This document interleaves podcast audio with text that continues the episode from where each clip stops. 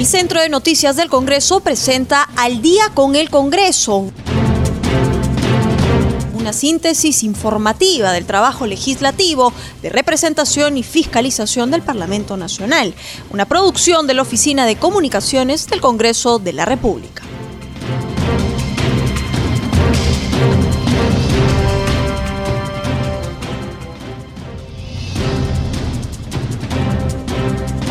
Buenas noches amigos que nos sintonizan a esta hora en Radio Nacional y CNC Radio del Congreso. Los saluda Rómulo Vargas y estoy en compañía de Anaís Uceda. Buenas noches Anaís, ¿cómo estás? Buenas noches Rómulo y un saludo a todos nuestros oyentes que nos sintonizan. Para comentarte que en horas ya de la, de la tarde el Tribunal Constitucional se ha pronunciado por la inconstitucionalidad del decreto legislativo 1421. Recordarás, Rómulo, que hasta el día de ayer había una controversia por este proyecto de sentencia cuyo ponente era el magistrado Blume. De haber declarado inconstitucional esta norma, estaría en juego más de 9 mil millones de soles de deuda tributaria. Justamente para hablar de este tema estamos en la línea telefónica con el congresista Luis Roel Alba. Él es miembro titular de la Comisión de Constitución, representante de la bancada de Acción Popular y de la región Lima Metropolitana. Buenas noches, congresista. Entre los alegatos de los magistrados, quiero detenerme en la exhortación que ha hecho el magistrado Ramos en la medida de que su voto singular que va a ser publicado en las próximas semanas va a ser una exhortación al Congreso de la República para que tenga mayor, digamos, cuidado al momento de delegar esta facultad que tiene el Parlamento Nacional al Poder Ejecutivo. Ello para evitar este tipo de controversias. ¿Qué le parece ese tipo de recomendaciones o exhortación? Eh, buenas noches, ¿cómo estamos? Eh, sí, presidente, eh, muy bien la, exhortación que hace el Ramos Núñez puesto que esa exhortación va a servir para que en futuras oportunidades el Consejo de la República eh, mantenga mayor cuidado respecto a las delegaciones de facultades legislativas que, otorga el Poder Ejecutivo. Como ustedes saben, la, Constitución establece que esta delegación de facultades, quien pone los límites a esa, a esa delegación es el propio legislativo, quien es el que cede su función principal, que es la legislación, al presidente de la República y su Consejo de Ministros. Esas limitaciones son limitaciones constitucionales que, le corresponden al Congreso de la República establecer de manera clara y precisa. Es por ello que esa exhortación de que hace el magistrado Ramón Núñez, por mi lado, es bien recibida.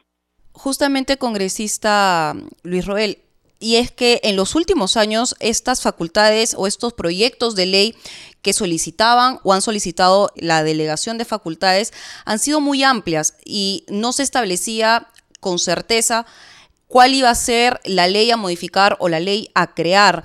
En esa línea, ¿cree usted más bien que el Congreso debe poner parámetros, poner eh, reglas establecidas, tal vez en su reglamento del Congreso, para establecer cómo debe ser esta delegación de facultades? Lo que establece la Constitución es que se establezcan qué materias van a ser eh, delegadas al Poder Ejecutivo para que éste legisle. Como bien usted ha mencionado, la Constitución, al establecer que solo se debe establecer qué materia se va a delegar, es un margen abstracto y general. Y es porque el constituyente peruano, al establecer que sea un margen un alcance amplio, permite que, por ejemplo, en situaciones en donde se exige o se solicita al Congreso de la República que lee facultades al Ejecutivo, lo hace porque el Ejecutivo ve en una situación que necesita por el tiempo, por un tema de tiempos, por un tema de urgencia, esas facultades para poder legislar. Así también, para el, en el caso de la pandemia es un ejemplo, se solicita esta facultades porque, y ya lo ha hecho dos veces a este Congreso de la República, porque ve una necesidad de tener los instrumentos legales necesarios para enfrentar la pandemia. Si uno se vuelve muy restringido la posibilidad de qué materia establecer, cómo establecerlo, tal vez le quite ese margen de, eh, oportunidad que tiene el Poder Ejecutivo de poder actuar y establecer qué normas legales se requiere para que él pueda eh, trabajar correctamente y enfrentar estas situaciones como la pandemia. Pero habría que analizar qué límites se podrían, como usted bien menciona, en el reglamento del Congreso, establecer respecto a cuando se establecen materias, qué materias se pueden dar, en qué situaciones se puede dar y también, como usted también sabe, el Congreso establece que, en qué plazos. Entonces se puede establecer de que en ciertas materias se hace un plazo más amplio y en otras más reducido. Estas facultades legislativas. Congresista Roel, buenas noches con lo que ya se ha dado a conocer por el Tribunal Constitucional, ya esto queda como precedente ¿no? para futuros casos, pero también no debería actuar para casos menores, ¿cree usted? Mira, el, la sentencia del Tribunal Constitucional establece cuáles son sus efectos jurídicos y establece a qué supuestos aplican. Si el Tribunal Constitucional no hace distingo entre grandes empresas, medianas, pequeñas, se aplica este, mismo, este mismo raciocinio y fundamentación a todas las empresas. Acuérdate que el Tribunal Constitucional, cuando interpreta la Constitución, esa interpretación constitucional es una extensión de la propia Constitución, que es la norma suprema, y por lo tanto es vinculante y efectiva a todos por igual. Congresista, uno de los argumentos más bien de los otros dos magistrados que estaban a favor de la sentencia o de la ponencia del doctor Blume, ellos argumentaban que gran parte de la responsabilidad también se da en el propio ente recaudador, y me refiero a la SUNAT, en no haber hecho esta cobranza coactiva a estas empresas que estaban poniendo en juego más de 11 mil millones de soles. ¿Cree que también hay una responsabilidad por parte de la SUNAT en no haber cumplido su función, que es justamente la recaudación? Bueno, primero hay que señalar de que la SUNAT siempre se ha criticado la poca eficiencia que tiene en cuanto a la recaudación tributaria. Eso sí es una crítica que no solo viene de ahora, sino de años anteriores. Es una crítica que también lo advierte la ciudadanía, que la ciudadanía al, ciudadano a pie le cobra siempre eh, sus deudas tributarias, pero a las grandes empresas no. Pero también hay, que ser este, responsables al, señalar de que también cuando eh, la, se establece la, eh, la SUNAT establece una resolución respecto a la, el tema confiscatorio, si las empresas empiezan el litigio, este, esta, este cobro se suspende hasta que se resuelva el litigio. Y ahí también hay un, hay un problema, puesto de que sabemos que utilizan no solo los procesos ordinarios, sino también los procesos extraordinarios, como es el proceso de amparo, que es un proceso constitucional para la protección y restitución de derechos fundamentales, para dilatar justamente esos cobros. Entonces también hay muchos casos, situaciones donde opera la mala fe o la malicia de los abogados o de los, eh, si hay que llamar de esa forma, de los administrados que, que tienen deudas tributarias para dilatar este cobro. Congresista Roel, cambiándole de tema, semana de representación, ¿qué actividades usted está realizando en la capital? Muy bien, primero, gracias por, por la oportunidad de explicar mi semana de representación. El día de ayer tiene una reunión con un representante de una organización animalista eh, que es y también de Acción Popular, un carolicenario Jorge Casaverde, en respecto a la, el proyecto de ley referido a que, que denomina cuatro patitas, en donde lo que se busca es que se establezca como política pública el tema de la esterilización a los perros y gatos, como para, para que de esta forma se evite su, su, obviamente su reproducción masiva y luego sea también una, una, un problema de salud pública.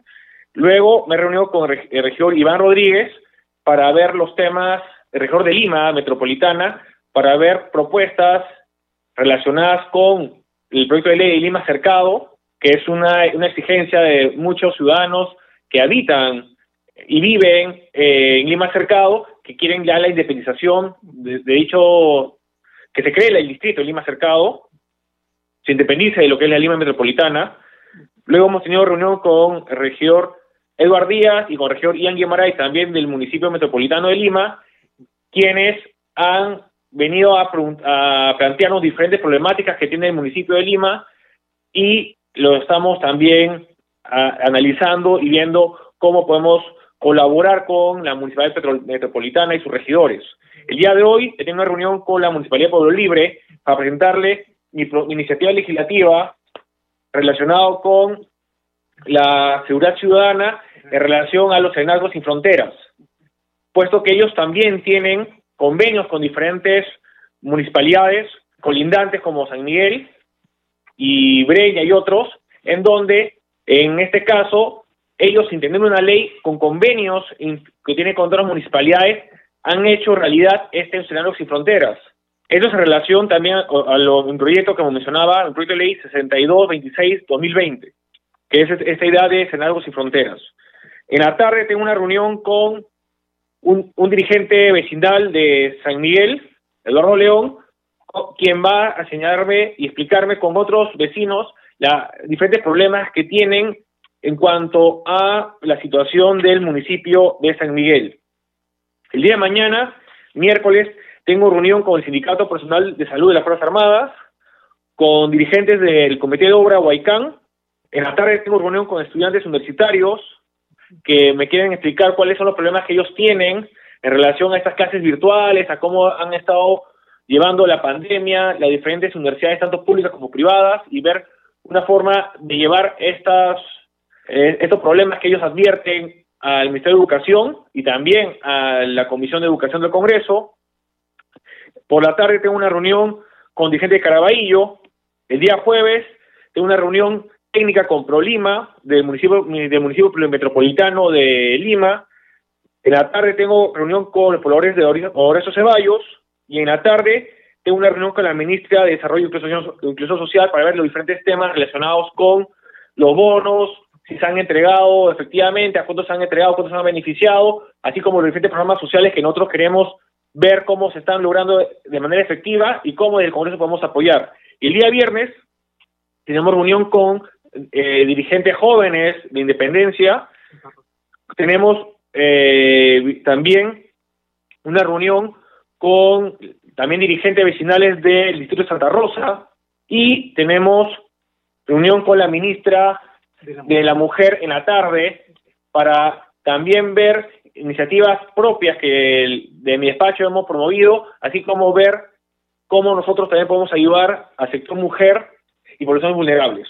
Congresista, antes de culminar esta entrevista, quisiera detenerme en este proyecto de ley que nos ha mencionado, que es el de Serenazgo sin Fronteras, por lo cual va a tener ya una reunión con las autoridades del, municipio de Pueblo Libre. Si nos puede dar mayor detalles en qué va a consistir este proyecto y sobre todo qué beneficios va a traer a la ciudadanía. Mire, lo más, eh, este proyecto nació justamente de una semana de representación que tuvo el mes pasado cuando visité eh, al, alcalde de la municipalidad de San Borja y de Surquillo, ambos que tienen un convenio justamente de Senadores y Fronteras, en donde comparten la tecnología, los videos y además la jurisdicción en cuanto a que los serenazgos de tanto Surquillo como San Borja pueden transitar y percibir el delito en, en sus dos jurisdicciones. De esta forma, se puede lograr una mejor planificación, una mejor colaboración y enfrentar la inseguridad ciudadana, que es un problema de todos, no solo del municipio metropolitano de Lima, de, los distritos que conforman dicho, dicha jurisdicción, sino de todo el Perú. Entonces, lo que se busca es reformar el artículo 85 de la Ley Orgánica de Municipalidades, referido a la seguridad ciudadana, en el donde se establece la obligación de suscribir entre todas las municipalidades distritales que cuentan con servicios de algo, convenios de cooperación y de trabajo interdistrital para funciones estrictas de ciudad ciudadana y prestación de ayudas a los ciudadanos. Con ello, permite que el servicio de serenazgo se ejerza en la integridad del territorio de lo que es el, eh, eh, lo que es Lima metropolitana, sin importar el territorio de la competencia de las municipalidades distritales, porque la idea es de que no haya esta jurisdicción para aparecer el delito. El delito, no estamos con el viejo este, ¿no? Que uno pasaba eh, de Estados Unidos a México para salvarse de la persecución de, la ley o la persecución de la autoridad. No, estamos en Lima y Lima necesita una jurisdicción única de serenazgo, una jurisdicción que permita que la persecución del delito se persiga sin importar la jurisdicción o los límites distritales. Perfecto, congresista Luis Roel, muy amable por haber estado con nosotros en el programa. Ya tendremos la ocasión de conversar nuevamente con usted y muchísimas gracias por sus declaraciones. Muchas gracias y buenas noches a todos su teleaudiencia y audiencia de Radio de Nacional. Rómulo, cambiando de tema, y es que los casos de COVID-19 todavía siguen en aumento a nivel mundial. Justamente ayer salió la noticia de que uno de cada mil peruanos ha fallecido por el tema COVID. Para hablar sobre esta problemática estamos en la línea telefónica con el vicepresidente de la Comisión Especial de Seguimiento de COVID-19, el congresista Felipe Castillo. Buenas noches, congresista. Aparte del tema del COVID que ha tomado diversas portadas en diversos medios de comunicación, estamos dejando de lado un tema y un problema también de lado y es los casos crónicos.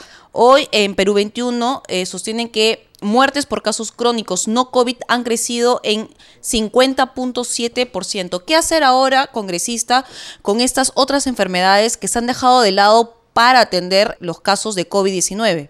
Muy buenas noches, eh, Anaís y Rómulo. Sí, bueno, en primer lugar quiero manifestar que sí es cierto que bueno los casos de, de fallecidos y de infectados por COVID-19 eh, están por el SARS-CoV-2 eh, están disminuyendo y posiblemente sea por una ya eh, un alto porcentaje de infectados entonces en el país de, de peruanos, de hermanos peruanos. Entonces el virus, el SARS-CoV-2 ya no hay, digamos, tiene menos probabilidad de infectar a otras personas o hay un grupo mucho menor para poder ser infectado.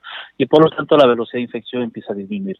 Y lo que tú dices también es cierto, es eh, a causa de, la pandemia, eh, se ha descuidado un poco el tema de la atención de los eh, de las personas enfermas eh, crónicamente y eso es cierto y mucha eh, población enferma ha fallecido porque no ha recibido la atención oportuna Mm, pero definitivamente mm, se tenía que tomar decisiones en ese sentido y, creo que en este momento se priorizó la pandemia porque había más probabilidades de fallecer de COVID que por COVID, pero también han incrementado el número de, fallecidos eh, por COVID, es decir, por, por la pandemia. No se ha eh, puesto énfasis eh, como era antes, digamos, en la atención oportuna de, personas o, de peruanos eh, con enfermedades crónicas. Y eso es cierto.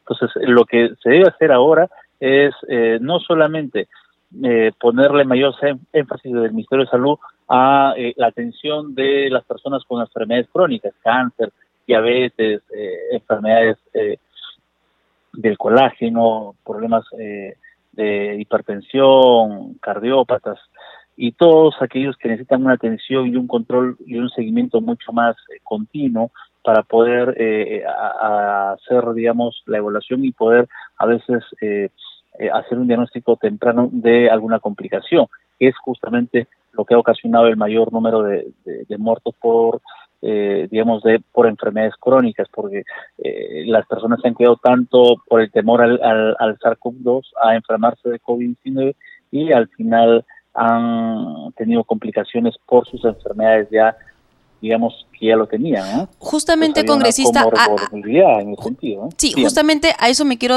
detener y es que las personas que tienen alguna enfermedad crónica, por temor a ser personas vulnerables al COVID-19, han optado de no acudir a un médico para seguir su tratamiento eh, cotidiano, que es muchas veces la adquisición de pastillas que le controlan, por ejemplo, la hipertensión o la diabetes. En esa línea, ¿usted cree que el Congreso podría mejorar la ley de telemedicina o la de telesalud para facilitar justamente estas consultas virtuales y sobre todo el reparto de medicinas? Sí, bueno, desde el Parlamento, por eso nos respeta, se hicieron, digamos, se editaron normas en ese sentido, eh, no solamente se, se aprobó eh, la ley que tiene que ver con, el, eh, digamos, la, telemedicina, sino también con la, la mejora en la disponibilidad de los medicamentos para personas con enfermedades crónicas. Entonces, las normas están. Lo que tiene que hacer el Ejecutivo es ser más eficiente en, en la distribución a través del uso digamos, de la telemedicina, de los recursos tecnológicos, para poder llevarles a sus casas, a sus domicilios, a estas personas que no se pueden exponer, digamos, ¿no? a, ir al hospital o a la clínica porque obviamente eh, implica un mayor riesgo de, infección y mientras ellos estén, digamos, eh, no expuestos, no va a haber una complicación.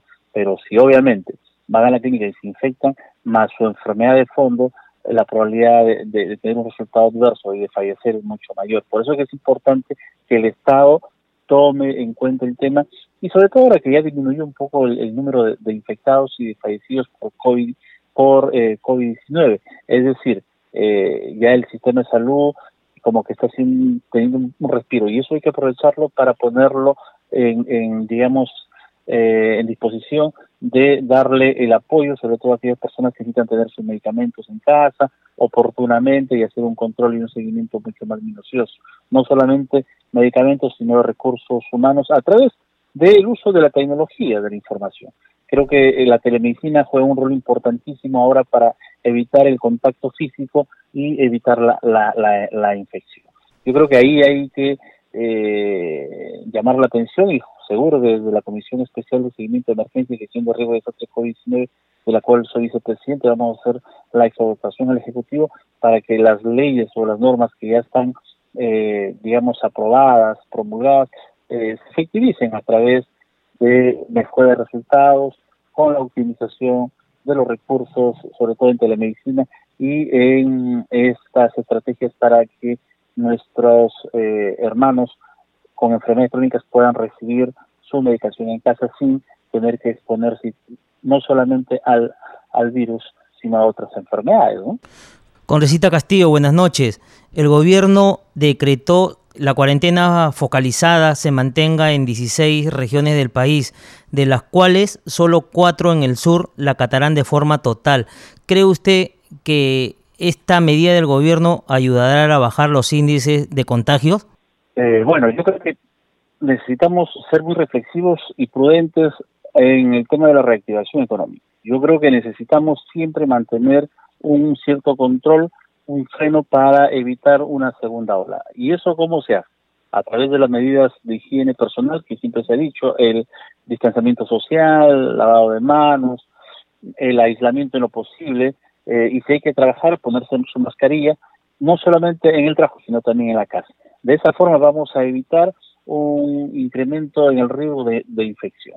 En cuanto a, la, a, la cuarentena focalizada, eh, se tiene que evaluar y si el Estado ha determinado que todavía hay ciertas eh, regiones o zonas que tienen que mantener la, eh, digamos, cuarentena focalizada, se debe hacer porque seguro ahí todavía los índices de infección y la velocidad de infección todavía es alta. Y eso es en base me imagino eh, que las decisiones son tomadas en base a estudios estadísticos que, se aplican en estos casos para tomar para la toma de decisiones. Definitivamente lo que hay que eh, siempre aquí sopesar es un equilibrio, sobre todo ahora ya de seis meses después de, iniciar la emergencia nacional, entre la salud y eh, la reactivación económica, entre mm, cuidar la salud de los peruanos y también dar también el bolsillo, porque muchas personas por el aislamiento social obligatorio se han quedado sin dinero para poder comprar sus alimentos, su medicina, porque muchos de ellos están enfermados y no solamente han muerto de COVID, sino por COVID. Congresista Castillo, eh, cambiándole de tema, semana de representación, ¿qué actividades usted está desarrollando en Lima, Lima Norte, no? Sí, bueno, en esta semana de representación hemos eh, decidido el primer día, el día de ayer, eh, desarrollar actividades de visitas a los comedores con una campaña de fumigación. Creo que es eh, en este momento eh, el mejor apoyo que le podemos dar a nuestras organizaciones sociales porque la fumigación permite, digamos, ser el pilar fundamental para contener la propagación del SARS-CoV-2 y que no se enfermen de COVID-19. Eso es importantísimo y lo hemos hecho el día de ayer en eh, Los Olivos, en, en, la zona que se llama Confraternidad, que son ocho pueblos, ocho asentamientos humanos, pero especialmente hemos estado en el asentamiento humano eh, Enrique Mío Ochoa y en el asentamiento humano San Martín de Porres. Posteriormente hemos pasado al distrito eh, de San Martín de Porres y hemos estado en la zona de Chuquitanta, en, en el asentamiento humano Cerro eh, Pan de Azúcar, eh, 3 de Mayo, en, en la Hacienda, entonces, en varias zonas que realmente son sectores eh, de nivel socioeconómico C, D y E que ameritan el, el, apoyo de las autoridades y donde si uno va y va a sentir y va, va, va a plasmar que en estas zonas todavía el Estado, a pesar de que estamos a, a pocos kilómetros de estar su gobierno, todavía le falta mucho por hacer, donde, donde el Estado todavía no, no tiene la presencia que debería tener en una capital, porque muchas zonas eh, no tienen todavía agua, no tienen desagüe y la luz es una luz precaria. Entonces, definitivamente eh, eso pasa en, en la capital, en, en la zona, digamos, de expansión urbana. Imagínate qué, qué, cuál será, digamos, eh, la realidad de las zonas más alejadas del país, donde el Estado definitivamente no invierte mucho o muy poco en cada uno de los peruanos que hacen patria, por sobre todo las zonas eh, de frontera. ¿no? Entonces, por eso que es importante eh, conocer la realidad, la problemática, para poder eso plasmarlo en normas, en leyes en favor sobre todo de las poblaciones más vulnerables y que menos tienen. El día de hoy hemos estado en la zona de Puente Piedra, hemos empezado en la zona norte con los comedores populares, también con el tema de eh, desinfección, de, eh, desinfección, fumigación, eh, en la zona de Zapayal, Loma de Zapayal, y hemos terminado en la zona norte, que es la zona de la ladera de Chillón, y en Nuevo Amanecer. Eh, y siempre en los sectores, digamos, más vulnerables, que es la, la población que realmente necesita mucho más de forma prioritaria el apoyo del Estado y nosotros desde el Congreso de la República y la zona de representación hemos estado desarrollando esta función. Congresista Castillo, muchísimas gracias por sus declaraciones a CNC Radio del Congreso y Radio Nacional. A ustedes por la oportunidad de poder llegar a todos los peruanos. Muchas gracias. Anaí, si nos vamos a un corte comercial y ya volvemos con más en Al día con el Congreso.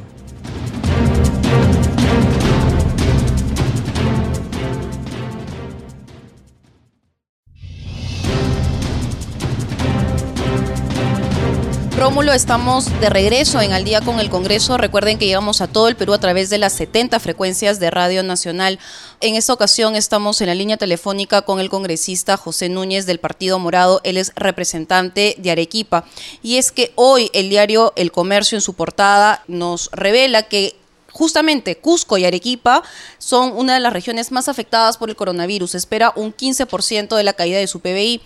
Buenas noches, congresista, para que nos dé mayores detalles cómo está la economía en esta región del sur y sobre todo cómo les afectó la cuarentena focalizada y ahora qué planes tienen para reactivar la economía en la región de Arequipa. Buenas noches, Anaís y Romulo. Un gusto una vez más poder estar con ustedes. Bien, sí, mira, si bien los, los pronósticos del comercio auguran que la, economía en, Arequipa decrecerá un 15%, yo creo que es bastante optimista, porque hay que tener en cuenta que aquel periodo de cuarentena ha sido mucho mayor, han sido prácticamente seis meses de aislamiento, donde este, se han visto eh, paralizadas todas las operaciones comerciales.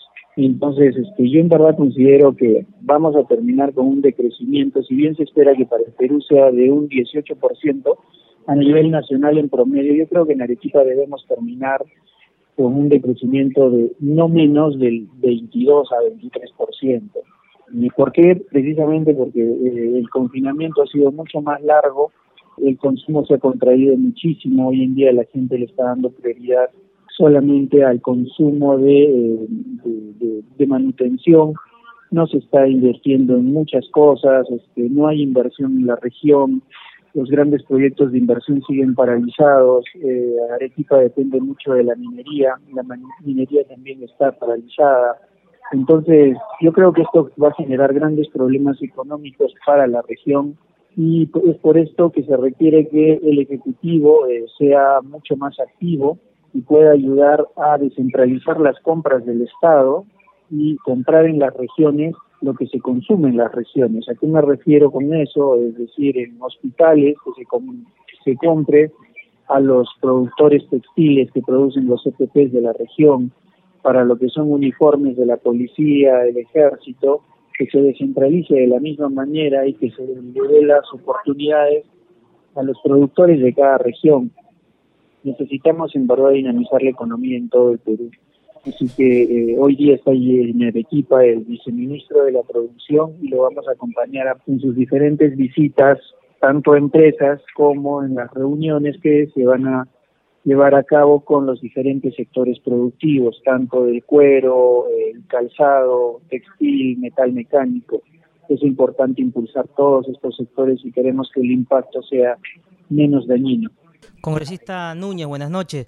Y en torno al tema de la reactivación 4 que ha sido anunciada por el primer Martos para este mes que viene, ¿cree usted que esto ayude en algo a, subir el PBI? Mira, eh, yo, yo creo que si bien es cierto eh, que se van a empezar a aperturar algunos sectores, si no hay dinero para consumir, eh, el impacto no va a ser muy grande. Por eso creo yo que es fundamental que el, que el gobierno le dé prioridad a la activación del empleo al corto plazo. En Lima ya he visto que se está notando, ya se están haciendo mantenimiento de parques, de jardines a través de contrataciones especiales. Se está buscando mejorar también lo que son hijas, canales de regadío, en lo que son las regiones.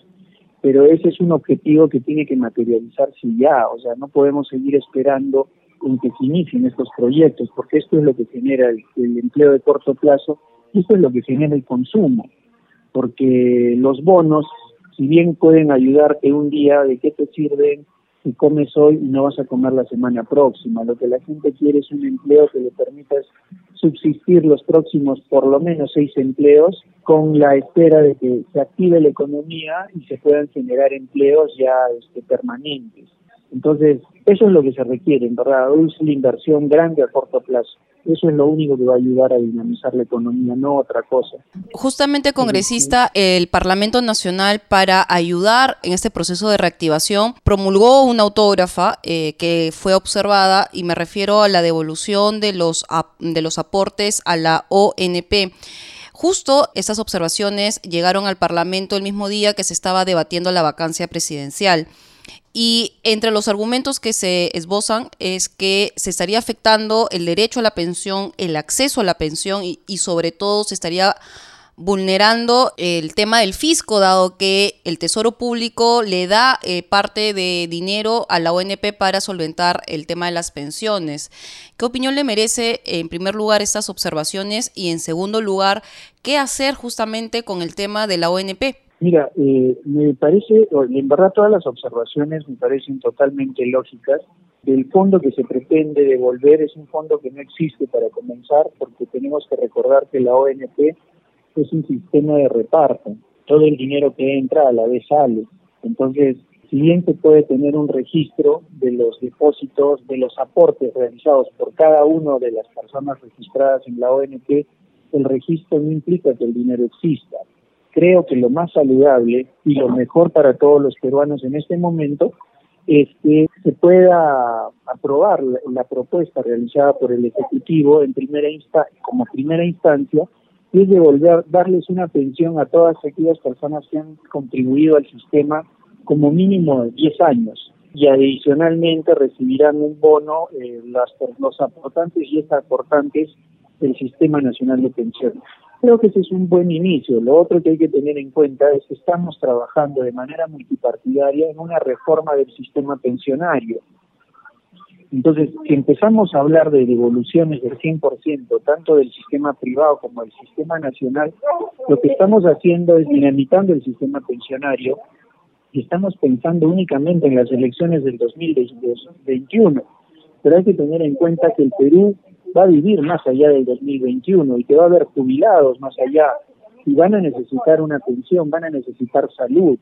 Entonces, el entregarles el dinero estamos desprotegiendo. Creo que es un buen inicio partir de, de esta propuesta del Ejecutivo, devolverles pensión a los que hoy en día no, no devolverles, darles pensión a los que hoy en día no tienen, y proponer propuestas como mucho más sensatas, que generen mayor beneficio en el, en, el largo plazo y no solo en un día, porque el darles un dinero en este momento les va a ayudar a sobrevivir una semana, pero en los meses próximos, ¿qué va a ser de ellos?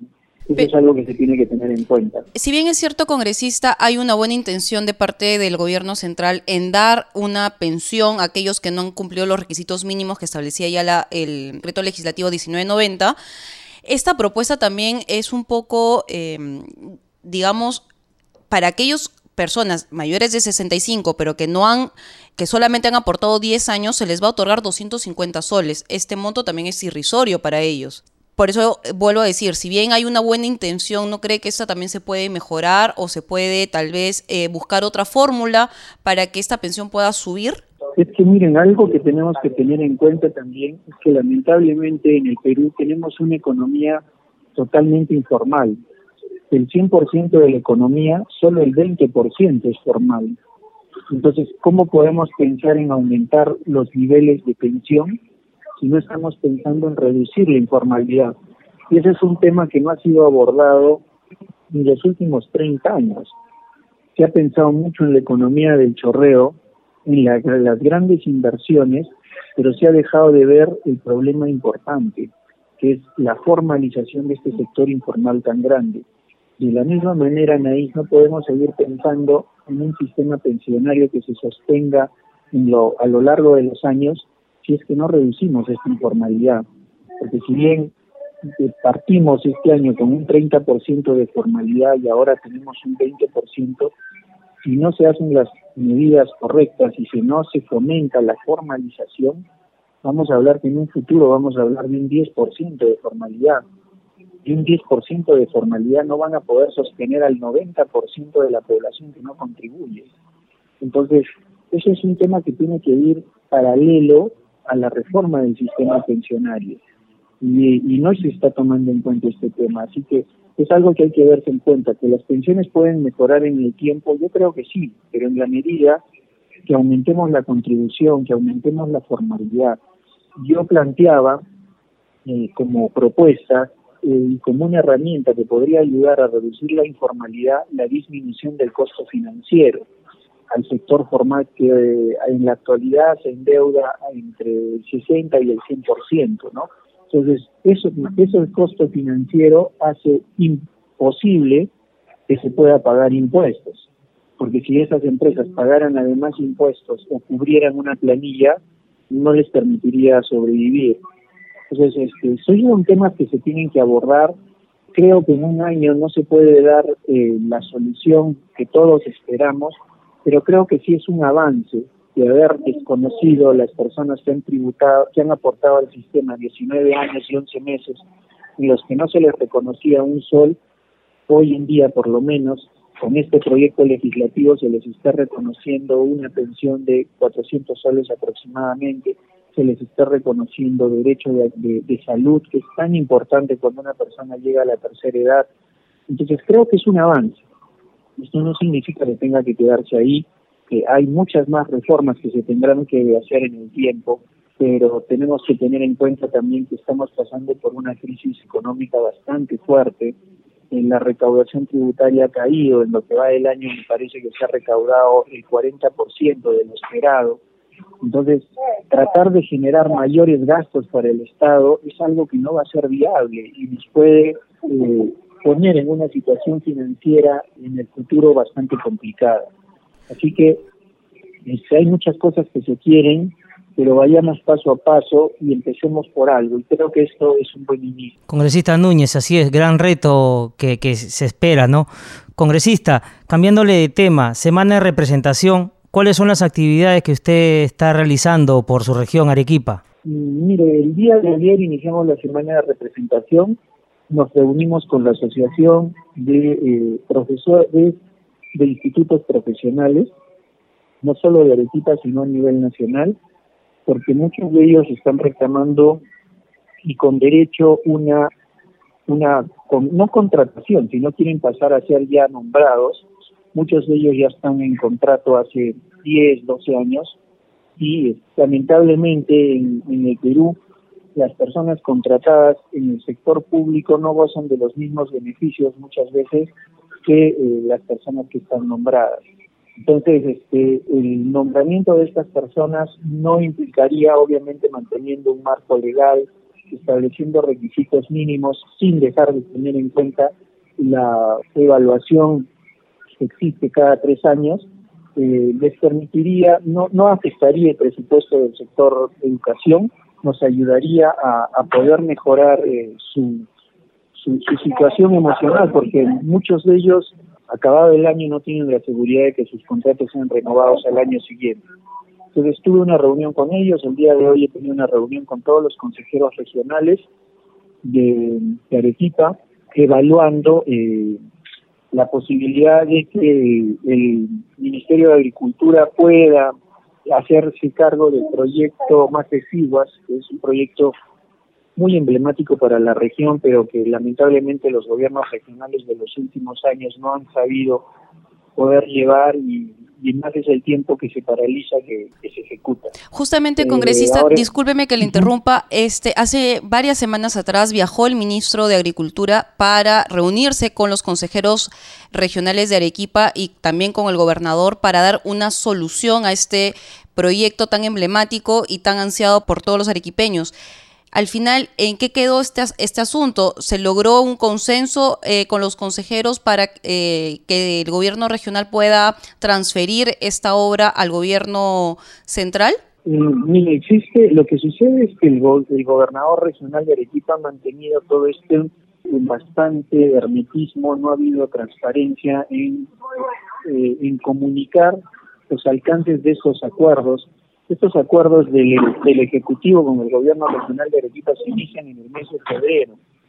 Sin embargo, los consejeros no se han enterado de todo esto hasta hace un par de semanas, donde se les pasó ese acuerdo preliminar con algunos matices que hicieron que la gran mayoría votara en contra de este proyecto.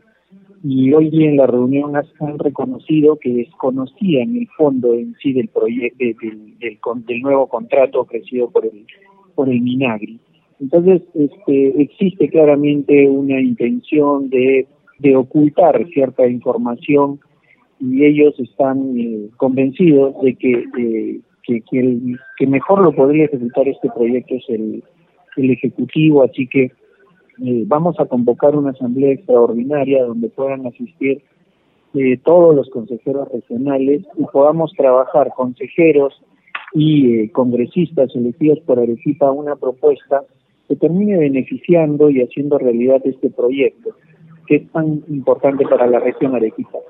Grandes retos todavía congresista tienen ustedes en la región Arequipa. Esperemos que prospere este acuerdo que tendrían los consejeros con los representantes de esta región para ver el tema de Magisihuas 2. Muy amable congresista Núñez por esta entrevista a CNS Radio y a Radio Nacional. Gracias Anaís y Rómulo, un gusto siempre poder estar con ustedes y poder llegar a todo el Perú. Un fuerte abrazo para todos. Anaís, ya a esta hora de la noche estamos en comunicación con el congresista Jorge Vázquez de Acción Popular por el Cusco. Congresista, buenas noches. Muy buenas noches, eh, queridos amigos Rómulo, Anaís. Un gusto y un placer saludarlos a ustedes por vuestro intermedio en, vuestra, en vuestra programación. Congresista, hay una información que quisiéramos conversar con usted en torno a que el Cusco y Arequipa esperan caídas de hasta el 15% de su PBI por el impacto del coronavirus. ¿Qué opinión le merece el tema? Mire, nosotros como congresistas de la región del Cusco hemos advertido este problema y obviamente ratificamos esa información porque vamos a decir bajo estas condiciones de la pandemia todos sabemos perfectamente que el 80% de las actividades en el Cusco están referidas exclusivamente al turismo. Y obviamente nosotros no podemos hablar de reactivación del turismo sin turistas. Y este cierre del aeropuerto, de los, de los vuelos internacionales, de los vuelos nacionales, todos estos siete meses han sido cero de porcentaje de actividad turística.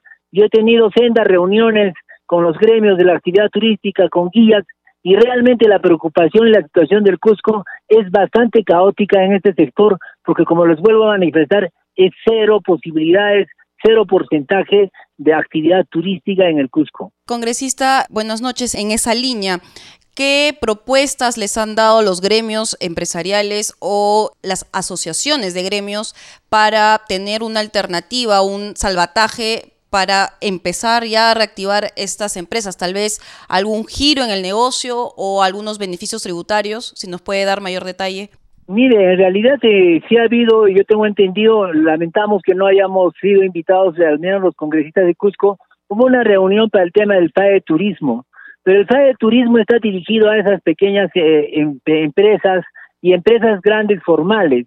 Lo que nosotros encontramos es que hay una gran discrepancia hay un gran descontento respecto al FAE de turismo porque también tenemos que entender que la actividad turística es igual que en Lima, eh, que en las actividades comerciales del día a día. El guía cobraba a las agencias de turismo por cada actividad diaria. los mozos trabajaban no en planillas, sino en un trabajo casi diario. O sea, el porcentaje de informalidad también en la relación laboral ha sido altísima. En ese sentido, los trabajadores, me refiero a los trabajadores, no a los empresarios, a los trabajadores del sector turismo, actualmente están desprotegidos, absolutamente. Y las empresas que han sacado en Reactiva Perú un préstamo o en el de Turismo, se están acogiendo a la suspensión perfecta. Entonces, para nosotros como congresistas del Cusco y como para particularmente a, título personal como Jorge Vázquez, como congresista del Cusco, para mí es una preocupación enorme el tema de qué, de qué manera vamos a reactivar el turismo. Obviamente, como tú bien lo has dicho, Anaís, el giro tenemos que darle, pero también darle la actividad de empleo.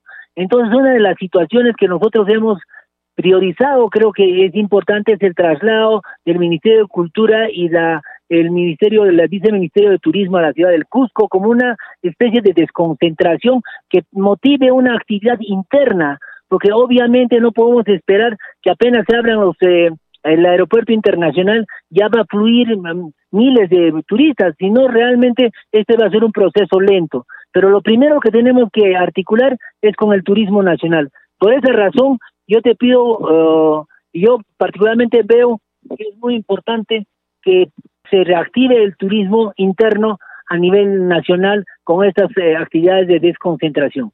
Congresista Vázquez, si bien es cierto, el sector turismo es el más golpeado, ¿qué otros sectores han sido afectados, ya que la pandemia ha afectado varios rubros no en el Cusco? Pues mire, en realidad el turismo, y yo considero que es en su gran proporción la actividad comercial, eh, cuando hablamos de turismo hablamos los guías, los porteadores, hablamos la artesanía, hablamos el transporte de, vamos a decir, el transporte de los turistas, que actualmente ellos tienen una reclamación porque ni siquiera pueden prestar servicio interprovincial porque sus permisos son exclusivamente para turistas. Está la actividad agrícola también un porcentaje menor, pero gracias a Dios de repente eh, los mercados regionales, los mercados locales han sido abastecidos por la agricultura familiar que dicho sea de paso, en esta pandemia se ha expresado en su mejor expresión y eso ha sido un aporte positivo para, vamos a decir, dentro de la agricultura familiar. Congresista, la región del Cusco aún se mantiene en esta cuarentena focalizada, ya estamos al día 191 del estado de emergencia. ¿Qué acciones están tomando ya las autoridades del gobierno regional para controlar la pandemia y con ello poder reactivar en parte estos sectores productivos? Sí, en realidad el tema de la, vamos a decir, del manejo del COVID, creo que ha sido adecuado en el tema del segundo aislamiento focalizado que ha contribuido a que disminuyan los contagios. Yo creo que también las plantas de oxígeno adquiridas por iniciativa de la propia población, no de los no del gobierno, sino de la propia población que casi en todas las provincias han comprado plantas de oxígeno en Espinar sí tenemos el apoyo de la minera que ha apoyado, eh, creo, pero creo en todas las restos de las provincias han sido las propias poblaciones organizadas que se han comprado sus plantas de oxígeno y eso es muy importante, por eso que particularmente ha sido un manejo mucho más adecuado. Pero considero eh, pertinente que tenemos que sentar una mesa de trabajo, por ejemplo en Machu Picchu, Machu Picchu ahora es un pueblo fantasma, y eso necesita un trabajo de una mesa de diálogo con el ejecutivo, con el gobierno regional, porque realmente tenemos que pensar que la el 90%, por no decir el 100% de la actividad en la ciudad de Machu Picchu, capital del distrito de Machu Picchu, ha sido vinculada exclusivamente al turismo. Congresista Vázquez, el presidente de Canatur, el señor Canales, había propuesto que el sector público labore de lunes a jueves para dejar justamente el día viernes como día libre y así incentivar el turismo interno. ¿Usted cree que eso podría ser una solución para regiones como por ejemplo el Cusco? Nosotros hemos establecido, yo vuelvo a insistir, el tema de la, de la actividad turística no se puede hacer sin turistas el tema del turismo nacional no tiene que pensar solamente en un solo día. Yo creo que hay que incentivar la línea de flujo. Yo me reuní con el director de Dircetur, en la cual tenemos que incentivar no un día de trabajo, sino sencillamente, por ejemplo, el tema de transporte, el tema de pago al acceso a la ciudadela Machu Picchu, el tema de la, del pago del tren, eh, digamos, eh, de, de la de Ollantaytambo a Machu Picchu, de Perú Rail, hacer convenios con empresas eh, privadas y también con el Estado que pueda exonerar pagos de tal manera que podamos motivar porque no solamente con, no todos los que no trabajen ese día van a irse a Machu Picchu, sino hay que establecer toda una cadena para incentivar para que haya un, turismo nacional. Y creo que las actividades comerciales tienen que estar vinculadas. Por eso para mí particularmente el traslado del, Ministerio de Cultura y Turismo también incentivaría un movimiento económico que necesita la ciudad del Cusco. Congresista Vázquez, cambiándole de tema, se inicia la semana de representación ¿Qué planes o qué reuniones usted va a sostener con las autoridades o correligionarios de, su zona, del Cusco? No, eh, el día de ayer hemos tenido una reunión muy importante en la provincia de Calca con todos los con todos los alcaldes distritales y los alcaldes de la provincia de Calca. En este momento, mm, y como habíamos coordinado, estoy eh, para reunirme con el alcalde distrital de Checa, eh, quien amablemente está esperando justo que termine esta entrevista Estamos en una reunión muy interesante con él y pues eh, posiblemente vamos a tener el día jueves para vincular este proyecto de ley eh, el respaldo que hemos decidido de DIRCETUR y del, de la Municipalidad Provincial de Cusco respecto al traslado del Ministerio de Cultura. Muy amable congresista Vázquez por esta entrevista a CNS Radio y a Radio Nacional. No, muchísimas gracias Anaís por tu intermedio. Un saludo a todos los oyentes de, de las emisoras de la que me has indicado y te, agradezco mucho. Muy buenas noches. Rómulo, ya llegamos al final del programa, no sin antes indicar que pueden seguir las actividades parlamentarias a través de las redes sociales del Facebook, Twitter e Instagram. Con nosotros será hasta el día de mañana, siempre por Radio Nacional, a partir de las 7 de la noche.